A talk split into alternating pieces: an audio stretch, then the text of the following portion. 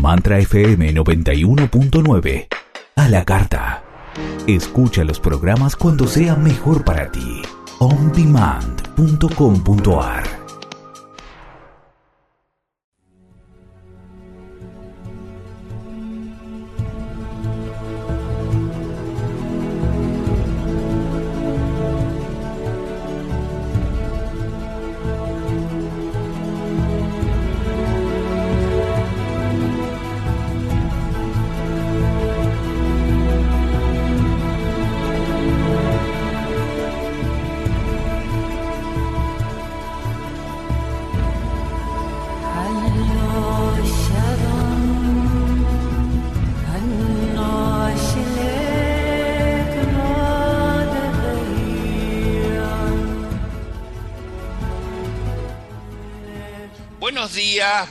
tardes, buenas noches. A la hora que sintonices Cambio de Vida, sos bienvenido pero estamos en vivo. Hoy es lunes 16 de agosto del 2021, feriado en la Ciudad Autónoma de Buenos Aires, en la República Argentina, 11.03 de la mañana. Y estamos en todo el mundo de habla hispana y también estamos, por supuesto, en Clubhouse, esta nueva red social que primero era exclusiva de, de Apple, después se extendió a todos los celulares. Así que invitamos a todos los oyentes que ahora no hay ningún requisito, no se, no se requiere ser invitado por nadie, pueden también escuchar Cambio de Vida en distintos horarios y sin la limitación que tenemos con, con, la radio, que tenemos que entregar a una hora el programa. Es una versión distinta de cambio de vida porque no nos vemos, simplemente hay una foto mía, una foto de ustedes, pero están también los terapeutas que, este, que pueden escuchar acá, también los pueden escuchar y hacerle la pregunta mano a mano, uno a uno, de lo que ustedes quieran. Entonces, eso es el atractivo principal que tiene Clubhouse, que podemos dialogar más, más tiempo. Nosotros tenemos un club, Cambio de Vida, donde este, ya hay terapeutas que están trabajando y, que tienen su sala. Por ejemplo, eh, Celeste Motter, Paola Acosta y Bárbara Partarriet tienen su, su sede también en Cambio de Vida por su programa Ser Multidimensional, que está acá en Mantra los martes a las cuatro y media de la tarde de Argentina. Termina el programa y la discusión sigue en, Clubhouse. Entonces ahí no tenemos límite de horario, ahí le pueden preguntar todo lo que quieran a ellas y así este, vamos armando distintas salas. Tenemos también que aprender a usar la sala porque es muy sencillo, pero hay que aprenderlo. Entonces los jueves a las 8 de la noche Argentina con Susana Jacks, que es especialista en marketing y marca personal, nos enseña cómo usar la plataforma cómo eh, subir y bajar gente para que puedan preguntar y que puedan asistir a la reunión. Y este, también los martes a las 8 de la noche Argentina, con Susana Jack, le enseñamos a todos los terapeutas el marketing paso a paso, porque hay una cosa que tienen los terapeutas que les da o les da vergüenza o les da un poco de rispidez meterse en, el marketing. Pero si tienen la mejor terapia que puede salvar al mundo, si no los conoce nadie, nadie se va a salvar. Así que eh, tienen que abrir la cabeza para eso, porque si no se quedan en que su terapia es la mejor del mundo, como la mía no hay, pero si nadie te conoce, esa terapia no va a salvar a nadie. Así que bueno, Clubhouse también es una herramienta para explorar, para ir viendo cómo la gente los puede conocer y nosotros tenemos experiencias muy buenas al respecto. Los domingos a las 6 de la tarde de Argentina tenemos reuniones donde nuestra invitada de hoy ha estado ahí y ahora le vamos a preguntar cómo le fue. Bienvenida Alejandra Perciavale a Cambio de Vida. Vos estuviste este, en, en Clubhouse, contá un poco qué fue lo que, lo que recibiste como primera experiencia, recién llegada. Bueno, buenos días, buenas tardes eh, o buena hora en el momento que sintonicen. Eh, sí, eh, la verdad es que yo me sorprendí porque yo estoy muy acostumbrada a trabajar siempre en Facebook y con una especie de grupo de gente, está, bien que va entrando, van entrando personas nuevas al, al, grupo de diseño humano universal en Facebook. Y tenés la, pero tenés la cámara del Zoom, digamos también en general. Sí, pero el tema es que acá había un montón de gente que no estaba en el grupo, que yo no tenía idea, y que sabían de diseño, que estaban en otros países, que habían escuchado hablar, incluso algunos, algunos recién empezaban, otros ya tenían una idea avanzada de lo que era el diseño humano. Así que fue, fue súper lindo. Eh, y es como vos decís, es como un contacto personal de que las personas pueden preguntarte en ese lugar, en ese espacio, algo directamente y, estar ahí y escuchamos nuestras voces, no sé, tiene una calidez especial. Bueno, para cerrar este tema y empezamos con lo tuyo, este, si necesitan cómo entrar a Clubhouse, me lo piden al más 54911 4401 7330, que ahí está el último link que no requiere de invitación, así se suman a, a Clubhouse también. Bueno, eh, nosotros siempre decimos que el diseño humano todos somos diferentes, que, al, revés de, las leyes que dicen somos todos iguales, tenemos los mismos derechos, el diseño humano dice no somos todos distintos, cada uno es como es.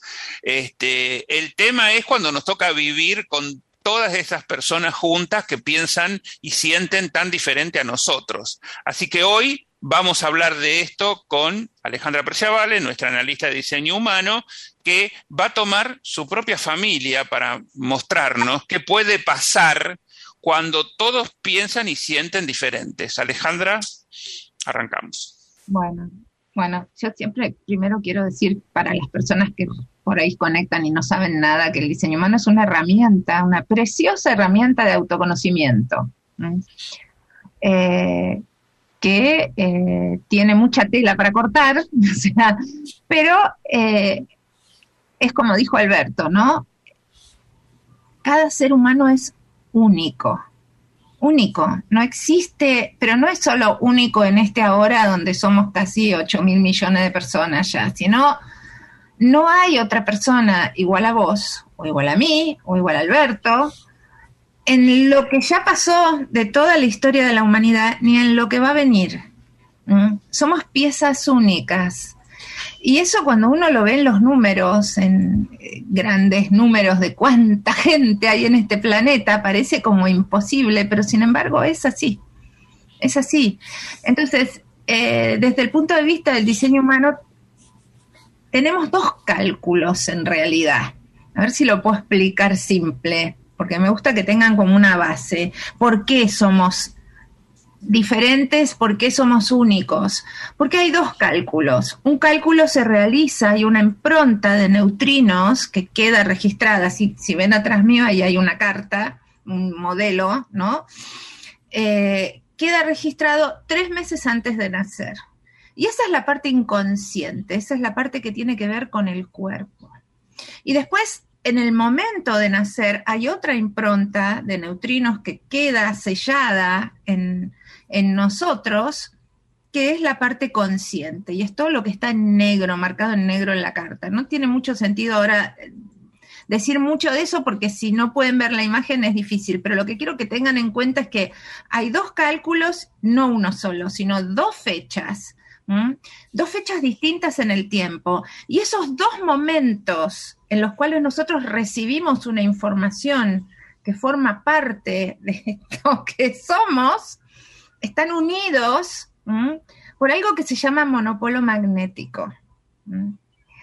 Eh, el monopolo solo atrae. Es muy complejo eso de explicarlo. La ciencia reconoce que hay monopolos. Dirac fue el que primero estuvo con esa historia pero todavía no ha llegado la ciencia a darse cuenta de que en cada ser humano hay un monopolo. En, cada, en, cada pastito, en cada planta, en cada fruta, todo tiene eso porque es lo que crea la vida, lo que junta esas dos improntas. Entonces ya ahí tenemos dos cosas que están unidas y que forman parte de la energía que nosotros vamos viviendo día a día. Pero eso no es todo, hay una parte que está fija, eso que está unido, esos dos momentos en el tiempo que son energías que se unen, justapuestas están en realidad, porque una está acá y otra está acá, entonces en el medio está ese, ese monopolo que une.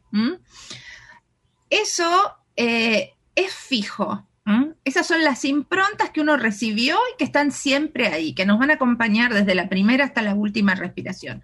Pero después hay toda otra parte en la carta, hay nueve centros, hay 36 canales, hay 64 puertas, pero solo hay 26 improntas. Entonces, hay algunas que quedan en blanco. Y eso se va rellenando con los tránsitos planetarios, con las personas que llegan a nuestra vida y con las cuales compartimos aura. Entonces, eso hace que este cóctel fijo que somos vaya cambiando. Tenemos otros ingredientes que por ahí vienen, hoy me tomo un martini, hoy le pongo una aceituna, mañana no le pongo la aceituna, le pongo jugo de limón. Eso va cambiando entonces, de acuerdo a todos los tránsitos, a todo eso, que, y, a, con quién estamos también. Pero por eso es que, viste que se había, a mí me, me, impresiona a veces, ya saben que yo amo el cine, ¿no? Pero hay una película de Jack Nicholson me llama Mejor Imposible, es vieja, tiene como 20 años. Sí, sí, la que camina, este... sí, que son histéricos, se, claro. las manos y tira el jabón cada vez porque tiene que usar todo nuevo, porque tiene miedo a las bacterias, a todo, es un hipocondríaco total. Y se enamora de, de, una chica que trabaja en un restaurante, es la única que él quiere que le sirva. Y en un momento, pero él es tan insoportable y es tan bruto a veces, pero en un momento ella le dice, o me decís algo bueno o no me ves más. Y él le dice, vos haces que yo quiera ser una mejor persona. Y hay personas que tienen esa habilidad, pero es que no es la habilidad de la persona, es la, la habilidad de las energías que se juntaron. ¿Por qué hay personas que yo digo, ay, esta persona no la aguanto? Cada vez que me junto con esta mujer o con este hombre, saca lo peor de mí. me enojo, me pongo hincha. Y hay otras personas que no, que nos empoderan. Y en realidad no es porque esa persona sea mm, mejor o peor, es porque la conjunción con mi energía va mejor o va más difícil. Porque, o sea, podemos nombrarme la peor persona del mundo y siempre va a tener un amigo, alguien, alguien que lo quiera algo va a haber hecho bien, por más negativo que sea. Eh, ¿Viste? Eh, entonces es, es, un poco así como, como vamos por la vida. Y el tema es lo que uno va pensando, ¿no?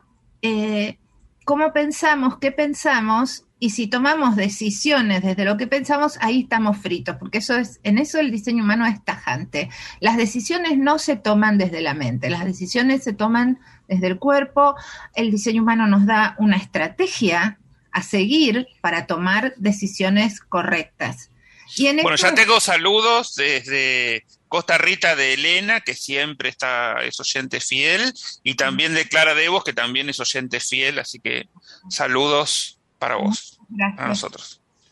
Bueno, bueno el eh, tema es que nosotros tenemos que convivir de todas maneras, este, con todas esas diferencias que son múltiples y que cada uno tiene lo suyo, y, pero a veces, pero digamos, en el tema de la convivencia de todos los días se va a notar mucho más eso que cuando uno está con un amigo que ve de vez en cuando, o bueno, con un compañero de trabajo que después se va a la casa y bueno, este, uno lo, puede estar en, alguna contraposición en algún momento, pero bueno, el día termina y uno se va a la casa, pero en la casa están todo el tiempo, este, cuando son hijos chicos hay que mantenerlos, cuidarlos, este, educarlos y, además de eso jugar contra las diferencias. Así que bueno, contame un poco cómo manejaste eso a través de tu conocimiento de diseño humano. Bueno, eh, cuando el diseño humano llegó a mi vida, ya eh, solo yo estaba viviendo ya solo con Brandon, que es mi hijo más chico.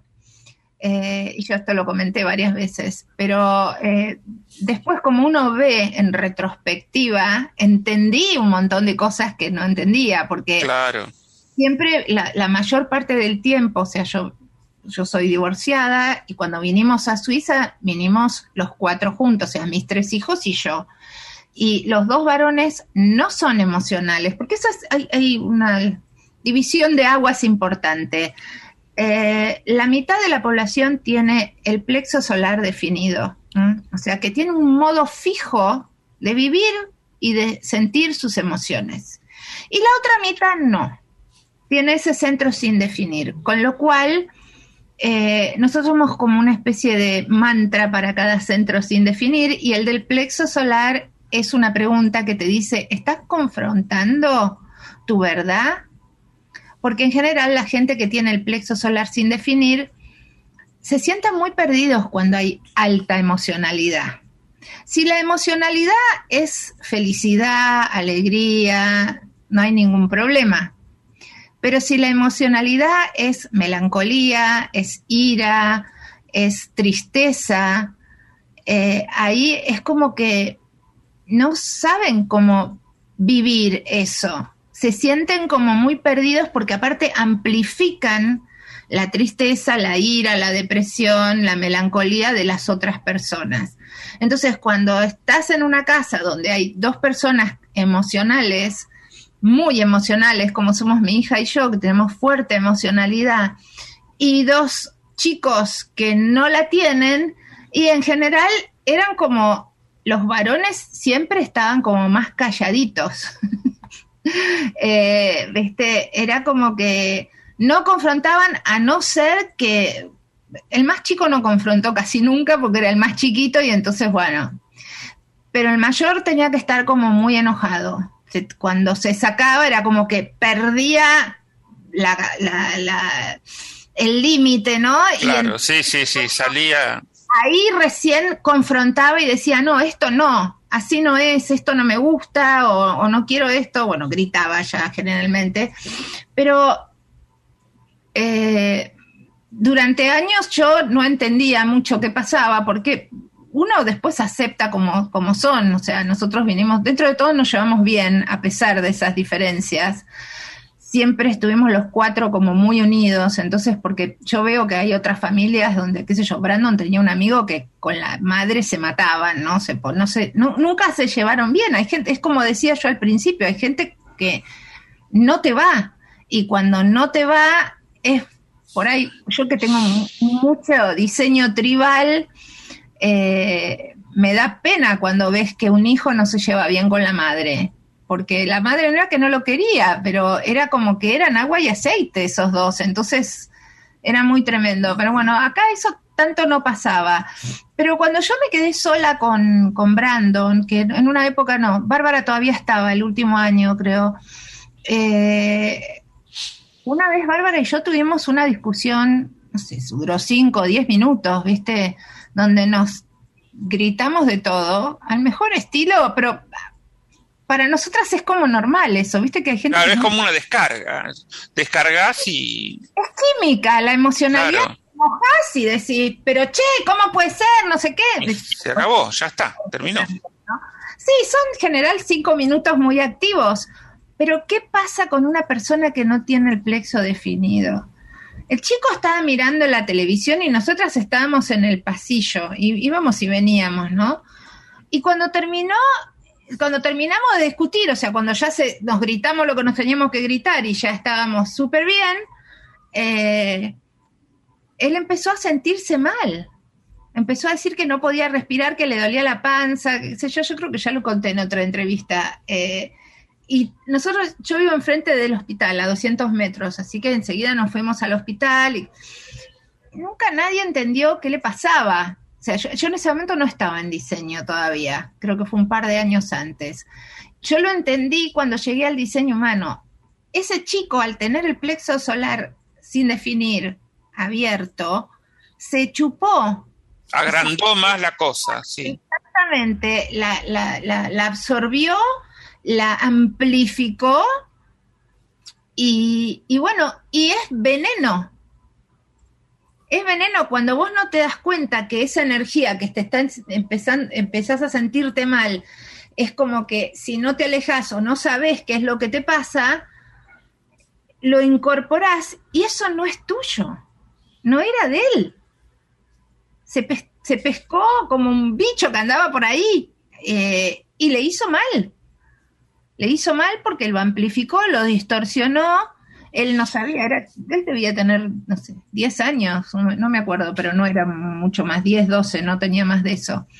Eh, entonces, a veces puede pasar eso en una casa, que los padres discutan y el chico no tenga las emociones definidas y para el chico eso sea muy, muy difícil de vivir, más allá de que, que, los padres discutan en general para los hijos no es agradable, pero en un caso así es como que es algo que nadie te lo va a decir, qué pasa con la química de lo que uno, de la energía que uno tiene en su cuerpo nadie te lo va a explicar. O sea, yo que vengo haciendo cosas hace muchos años y buscando y buscando tomar conciencia y qué sé yo, esta explicación no la encontré en ningún lado y a mí me cierra por todos lados.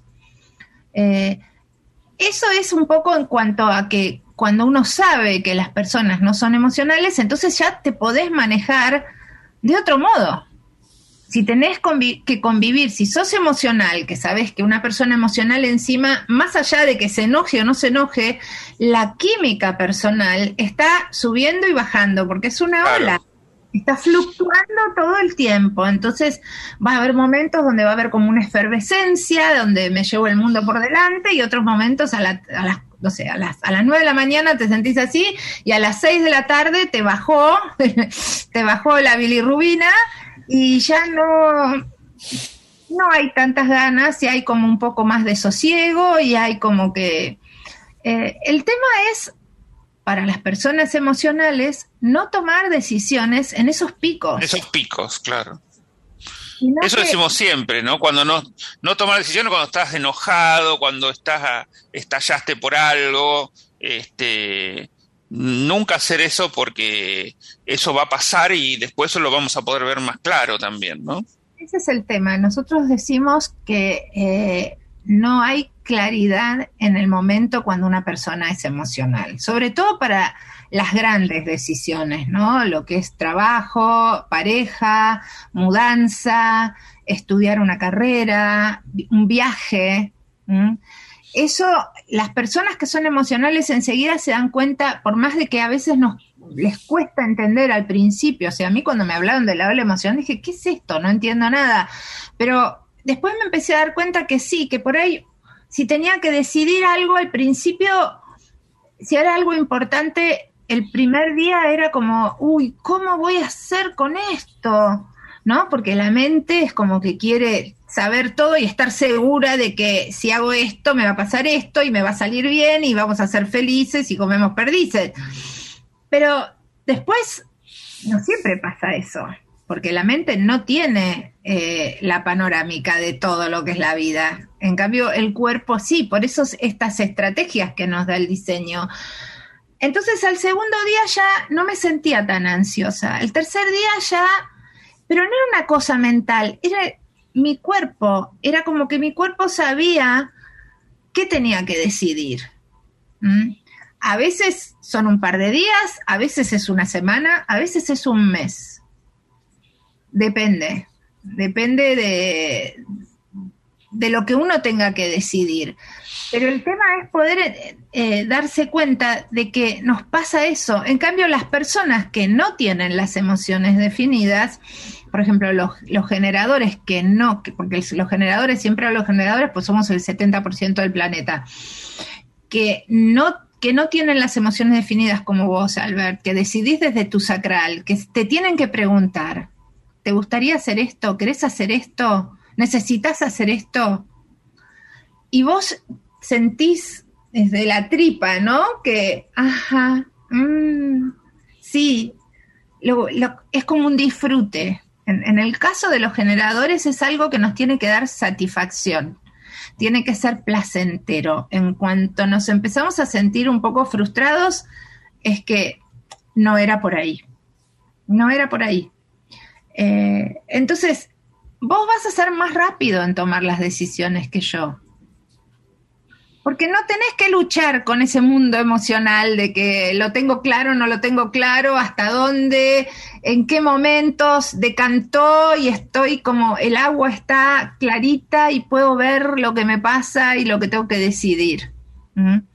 Hay otras personas que deciden desde el centro esplénico, desde el vaso, y eso es en el momento, momento a momento. Eh, hay diferentes maneras, no todo el mundo va a tener el mismo lapso de tiempo para decidir algo. Ahora, vos, por ejemplo, que estás en un momento que tuviste que tomar una decisión, que te vas a mudar, por ejemplo, ¿cómo fue todo ese, la previa de todo eso, decidir, me voy, me quedo, a dónde me voy, todo eso? ¿Cómo, cómo lo, viviste? Eh, lo viví bastante mal porque no veía la posibilidad, o sea, a partir de que tomé la decisión, genial, pero tardé en tomar la decisión porque... Siempre, eso pasa sin saber de diseño humano. Vos mientras estás en el, lo hago o no lo hago, lo hago o no lo hago, me voy o no me voy, me voy o me quedo. Y ese momento es terrible porque uno está viendo, no, porque si me voy me puede pasar esto, si me quedo tengo esto otro, ¿cómo hago? ¿Y, a quién voy a conocer? ¿Y qué, ¿Y qué va a pasar? ¿Y, ¿Y qué condiciones, en qué condiciones voy a estar allá? Y bueno, todo ese mundo se termina cuando vos decidís, bueno, sí, me voy, chao y ahí viene el alivio, ¿viste? Viene como un alivio, ¿no? Sí, viene como un alivio, es como tirarse por el tobogán. vas subiendo la escalera, vas como... Sí, ¿y esto a dónde me lleva? No, pero bueno, no, pero el, el tema es que a mí no se me había ocurrido irme a vivir a España. Fue mi hija la que me lo preguntó. Y cuando ella me lo preguntó, yo ahí sí sentí como que se abría una posibilidad pero igual, bueno, tampoco era algo que tenía que decidir en el momento. Ahí empecé a considerar, que eso fue el, año pasado, porque encima estábamos con pandemia, o sea, con un montón. Claro, sí, sí, sí, sí. Entonces ahí empecé a considerar y a mí lo que me terminó de sacar fue que cada vez que yo averiguaba algo, yo por mi diseño, por otras cosas, que sería largo de explicar ahora, necesito investigar. Cuando tengo que tomar una decisión, claro, claro, documentarte de todo y Exactamente, tengo que informarte de todo.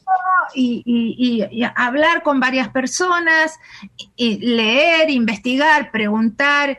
Y cada vez que yo preguntaba algo o investigaba, se me solucionaba en el momento. Incluso a veces antes de, de llegar a preguntárselo a alguien amigas, tengo amigas muy queridas en España que me están ayudando un montón, se ocupaban de, mira, toma, este es el enlace para que vayas a leer tal cosa, porque yo al principio pensé que siendo suiza, siendo ciudadana suiza y argentina, no, no podía residir en España si no tenía un permiso especial y al final resulta que hay convenio con, con Suiza, entonces sí, pero yo no lo sabía eso cuando yo empecé a averiguar, viste, hubo un montón de cosas que se fueron dando que es que es impresionante porque a medida que yo avanzo es como que es cada vez más fácil, ¿no? Las cosas se van solucionando solas.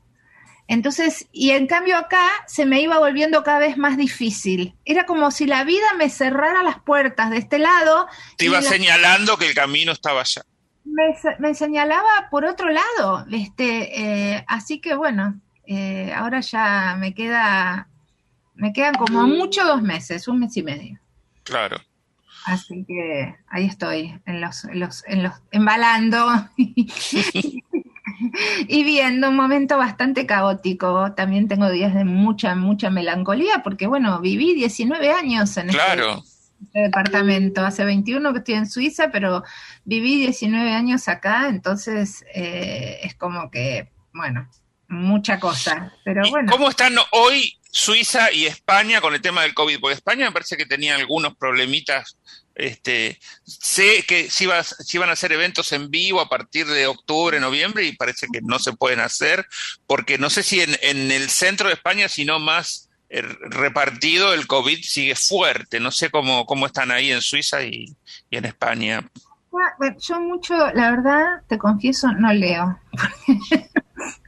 no leo sobre el COVID porque no... No, pero digo, lo habrás notado si la gente está con barbijo, sin barbijo, cómo, cómo, cómo se manejan en la cotidiana. Tienes obligación de ponerte el barbijo si estás en la calle, por ejemplo. Este, y podés entrar y salir y hacer, estamos en verano, entonces todavía estamos circulando todos por todos lados y que yo sepa no hay problema. Y creo que en España también pueden circular, salvo alguna comuna, porque ellos eso sí vi en algún momento que había una comuna que habían tenido muchos casos, entonces volvieron o iban a poner toque de queda o algo así, pero no sé. Claro, no, yo tengo entendido que eh, había eventos grandes programados para octubre y noviembre que se suspendieron que por mm. ese tema, nada más que sé por eso, digamos, no tengo contacto con gente que, que está allá todo el tiempo y que querían organizar eventos, viste, más allá de los online, un evento presencial y ya lo pasaron para el año que viene por ese tema. Pero bueno, este, volvamos a, al culebrón familiar.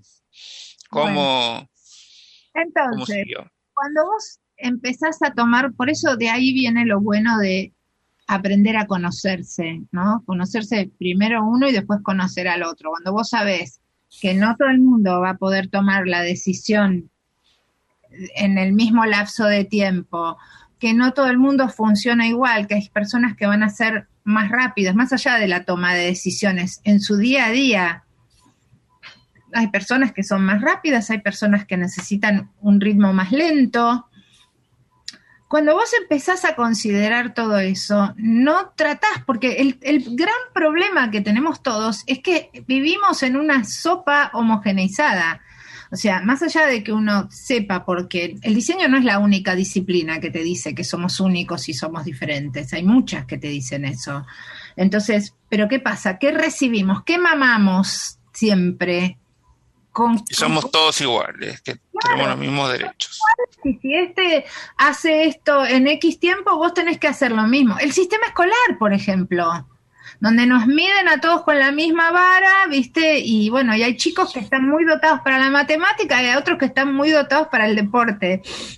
el otro día estaba viendo un episodio de, de la teoría del Big Bang Ay, cómo me reí, porque claro, eran, eran dos que son súper bochos y tenían que decidir algo. Entonces uno dijo, bueno, ¿en qué no son buenos? Y los dos dijeron deporte. Tenían que hacer una competición de, una competencia de, de, básquet, a ver quién embocaba primero la pelota.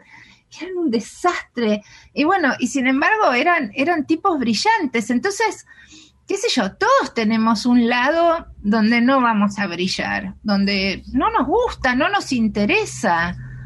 Este, empezar a respetar eso, porque por un lado uno lo lee, te digo porque a mí también me pasa, y eso que llevo muchos años, uno lo lee, lo sabe, y en el momento donde surge un conflicto, lo primero que querés es que la otra persona piense igual que vos. Sí, no, pero yo veo, por ejemplo, yo tengo una como una división grande que es hombre-mujer.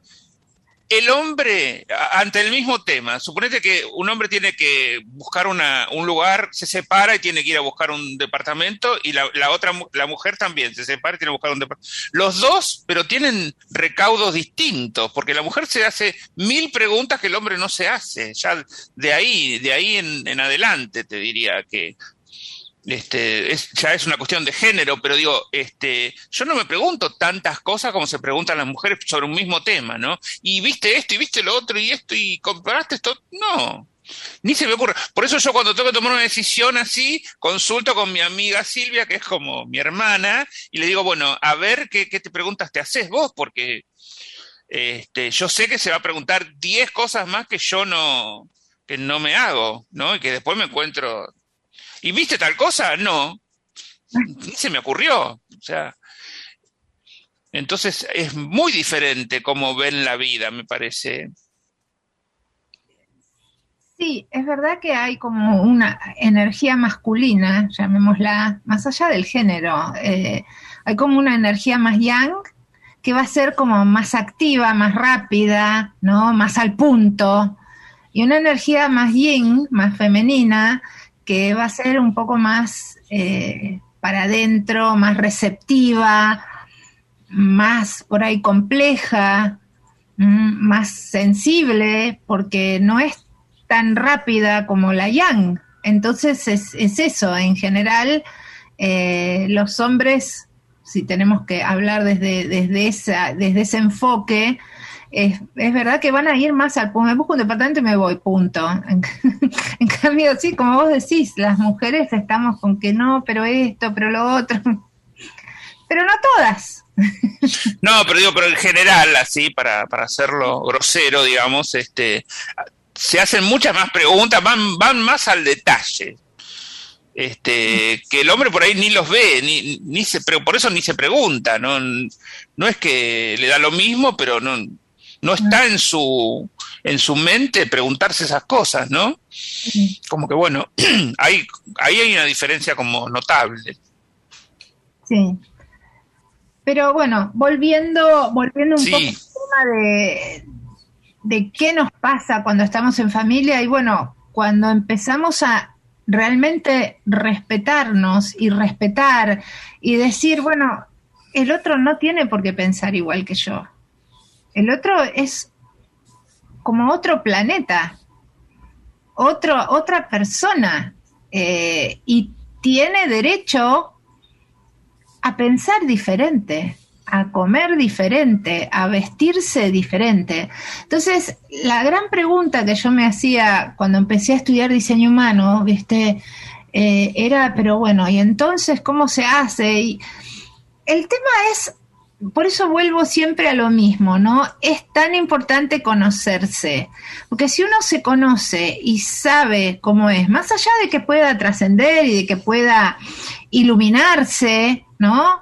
Porque, no sé, yo tengo, si vos mirás mi carta de diseño humano, es la misma carta que tenía cuando yo nací, pero yo no soy la misma persona que cuando yo tenía dos años, ni tenía 10, ni cuando tenía 20, ni 30, ni 40, ni 50 porque vamos acumulando experiencia y sabiduría, entonces también nos vamos abriendo a cosas nuevas.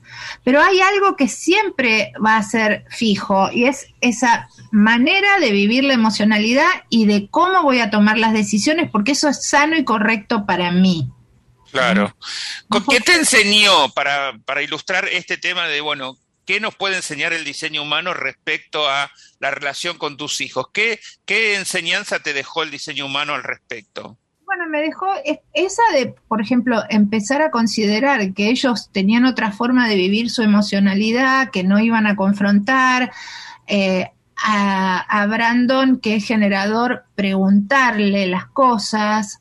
Al mayor, bueno, ya se había ido, pero eh, invitarlo porque es proyector, eh, invitarlo a entrar en las situaciones, reconocerlo e invitarlo, ¿no? Porque eh, es como que los proyectores están acá para guiar a otras energías, porque, porque tienen esa maestría, ese don de, poder sentir eh, cómo guiar a los otros. Entonces, eh, con, Kevin siempre nos pasó eso en casa. Eh, por ejemplo, yo cada vez que hacíamos un viaje, cuando yo me vine a vivir a Europa, viajábamos bastante en auto eh, los primeros años y yo siempre lo llevaba al lado mío porque él me guiaba, aparte yo siempre, y yo era muy gracioso por eso, yo escribía los racontos de los viajes que hacíamos, ¿no? Pues se los escribía a mi papá y se los mandaba un montón de amigos. Y, así terminé escribiendo un libro, muy gracioso. Y era, yo siempre decía, este chico nació con una brújula incorporada, ¿no? Porque siempre sabía para dónde teníamos que ir. Mm. muy importante. yo en eso soy un desastre. Siempre voy a doblar para el lado que no corresponde. Yo no conozco izquierda y derecha, así que me pierdo. Eh, hasta, hasta pierdo el auto cuando lo estaciono en un parking, por más chiquito que sea. Después cuando lo voy a buscar no lo encuentro, pero bueno. Eh, entonces, un poco eso, ¿no? Y después enseñarles a... Yo creo que lo primero que traté de aprender, lo que más me quedó, que ellos te van a decir que no lo hago, pero yo creo que lo hago bastante, porque antes era diez mil veces peor, es que trato de hablar menos. o trato de preguntar más claro, porque antes era muy mandona. Vos pensás que yo crié casi mucho tiempo, la mayor parte los crié solas porque estaban conmigo. Claro. Sí, sí, sí. Eras madre y padre, o sea que tenías como que yo era la capitana del grupo, ¿me entendés? Era, Claro. vamos para allá, vamos para allá. Y después empieza la adolescencia y entonces ya te van a decir, no, yo para allá no quiero ir. Claro. Entonces, bueno, y ahí me, me di cuenta, por ejemplo, algo que yo cuento siempre es que ninguno de mis tres hijos terminó el colegio. Eh, el colegio El secundario sería.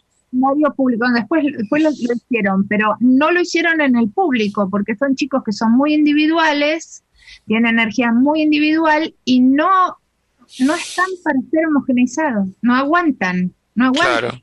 Somos todos iguales y esto es así y qué sé yo, y, y son brillantes, o sea, mi hija de hecho se fue, eh, dejó, trabajó un par de años en el aeropuerto porque quería viajar y después eh, se consiguió una beca en un colegio privado y fue el mejor promedio de toda Suiza cuando se recibió.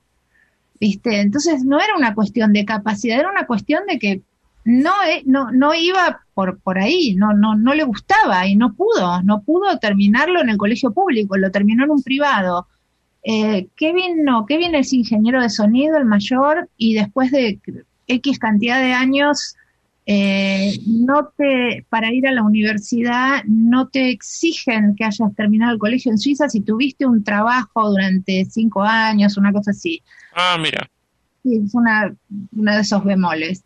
Eh, Brandon tampoco lo terminó, o sea, todos llegaron al, al gimnasio, ¿no? Al primer año del, gim- del gimnasio, pero después se fueron, la- no, no, no hubo manera. Y a mí Claro. eso me angustiaba porque yo vivía soñando con que fueran a la universidad, porque aparte Claro. todos eran lectores, a todos les gustaba estudiar, ¿me entendés? Eran chicos inteligentes, entonces decís, bueno, que sigan una carrera, sobre todo que yo no, no seguí una carrera, entonces era como que tenía ese tema ahí, ¿viste? Sí, sí, sí, sí. Ay, no, no sabes lo que sufrí. Y después te das cuenta que van encontrando su camino y, y cuando les llega, ¿viste? A veces no es, por ejemplo, el, el mayor tiene tu mismo perfil, eh, que es un 4-6. Y del lado del cuerpo, ser un 6 es que hasta los 28, 30 años vas a tener, es lo que yo le explicaba la otra vez a Bárbara Partarría, ¿te acordás? Ella era una 6-2, ella es 6 del lado del cuerpo, que ella dijo que a los 30 años tuvo un cambio grande. Mm. Bueno, en el caso, yo no sé en el caso tuyo, pero en el caso de Kevin, en- entre a los 28 años, él tuvo un switch muy impresionante. Eh, le empezó a ir bien, digamos. Claro, yo, yo tuve una crisis muy grande a los 29 y después de ahí subí, no, no me quedaba más que subir porque había ido, me había ido al fondo del pozo, ¿no? Es eso. Ya recibido y todo de contador, o sea que ya tenía un montón de cosas, igual este me fue muy mal todas las cosas que hice hasta ese momento y de ahí eh, después poco a poco fui mejorando, pero pero sí fue el- los 29.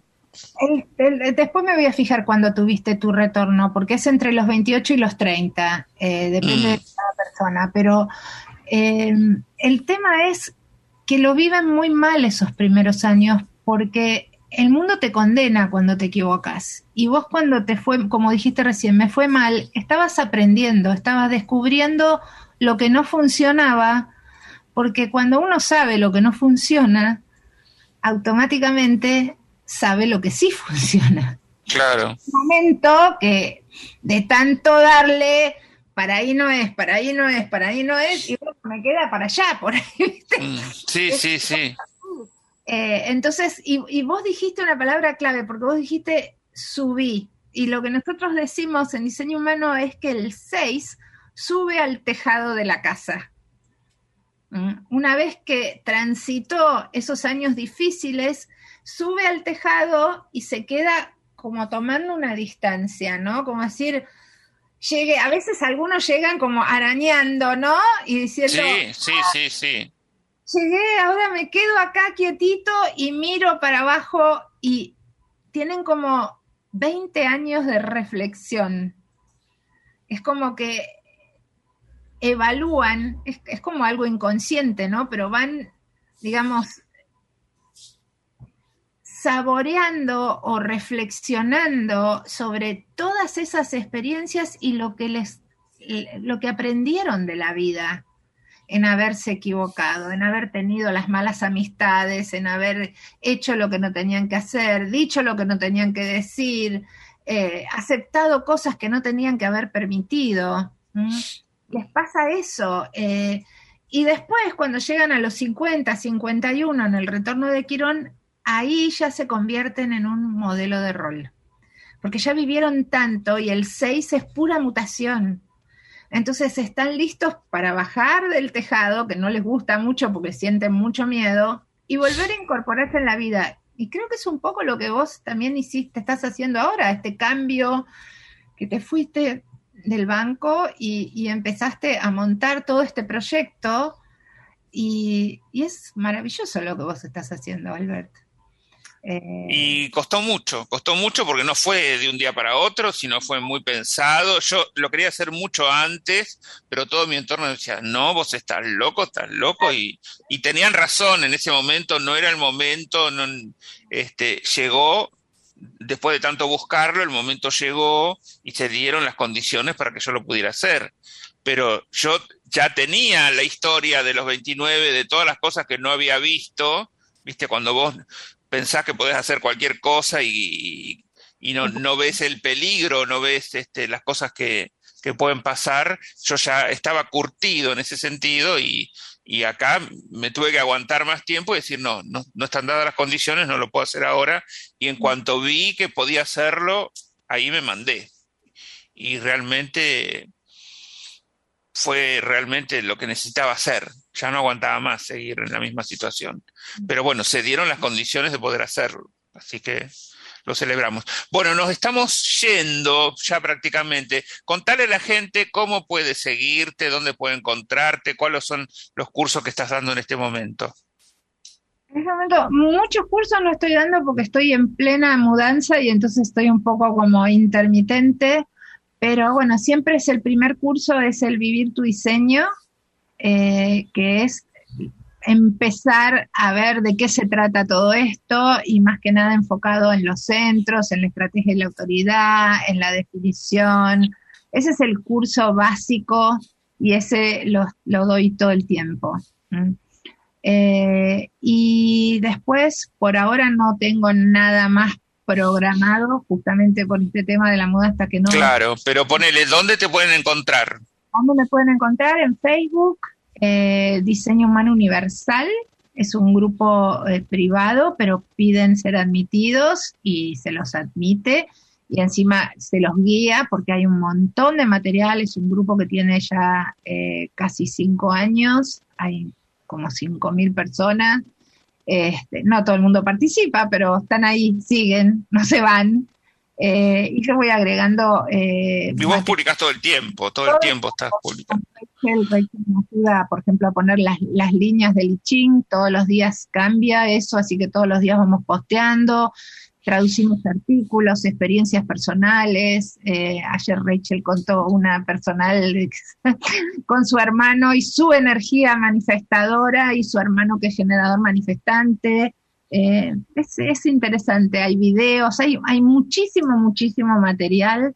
Así que en Facebook Diseño Humano Universal eh, bueno, yo quiero que cuando puedas, este, estás en el medio de todo esto, pero que arranques con una sala que podría ser a las 9 de la mañana, estoy pensando en esto, 9 de la mañana de Argentina, que son las 2 de la tarde tuyas, por ahí es un horario que vos podrías.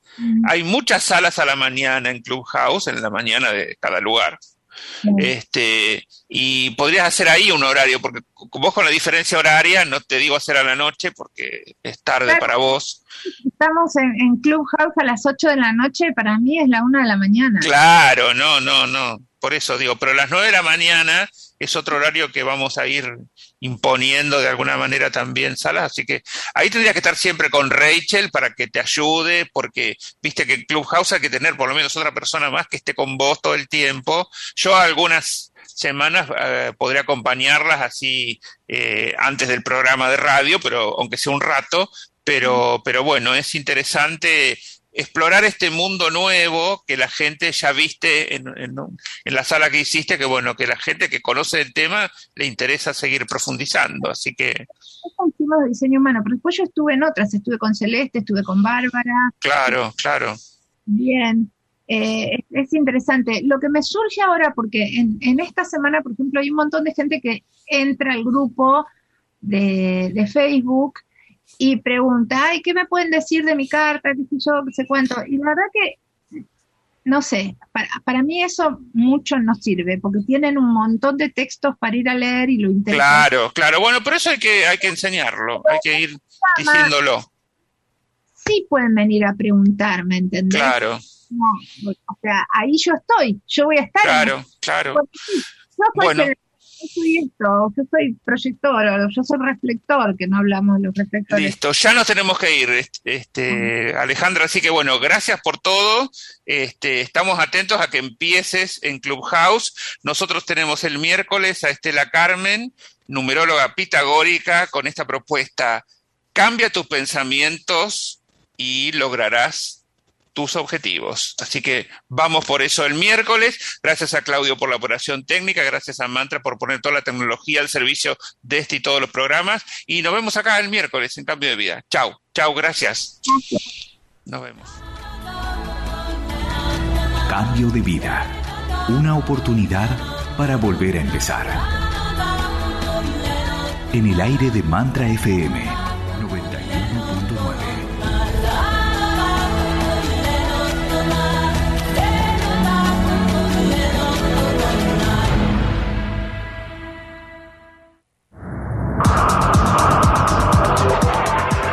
Estamos convocando a los terapeutas holísticos de todas las especialidades a que se sumen a cambio de vida. Sin importar en qué lugar del mundo se encuentre, tenemos un plan para ser parte del programa y difundir su profesión o actividad en todo el país y el mundo de habla hispana. Contacta con Cambio de Vida al mail eaperez707 gmail.com o al móvil 5411 4401 7330 y juntos encontraremos una alternativa.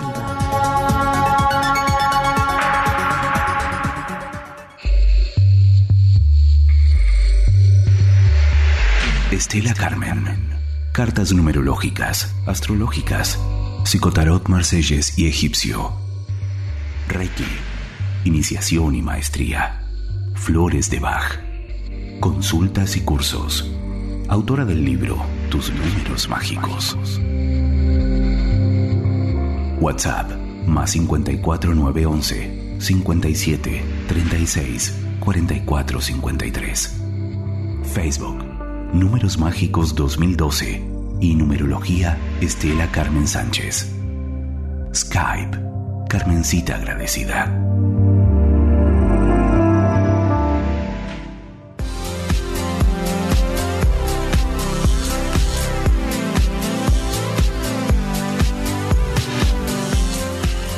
Si deseas contactar con el programa puedes enviar un mail a albertocambiodevida.gmail.com por WhatsApp al 54911 4401 7330 Buenos Aires, Argentina. Y búscalo en Facebook como Cambio de Vida Alberto Pérez. Suscríbete a nuestra página web www.cambiodevida.com.ar y recibe un curso introductorio de Hoponopono del licenciado Raúl Pérez y nuestro newsletter semanal con temas relacionados a los tratados en este programa.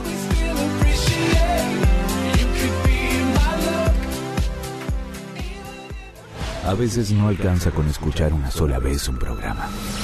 Ingresa a On Demand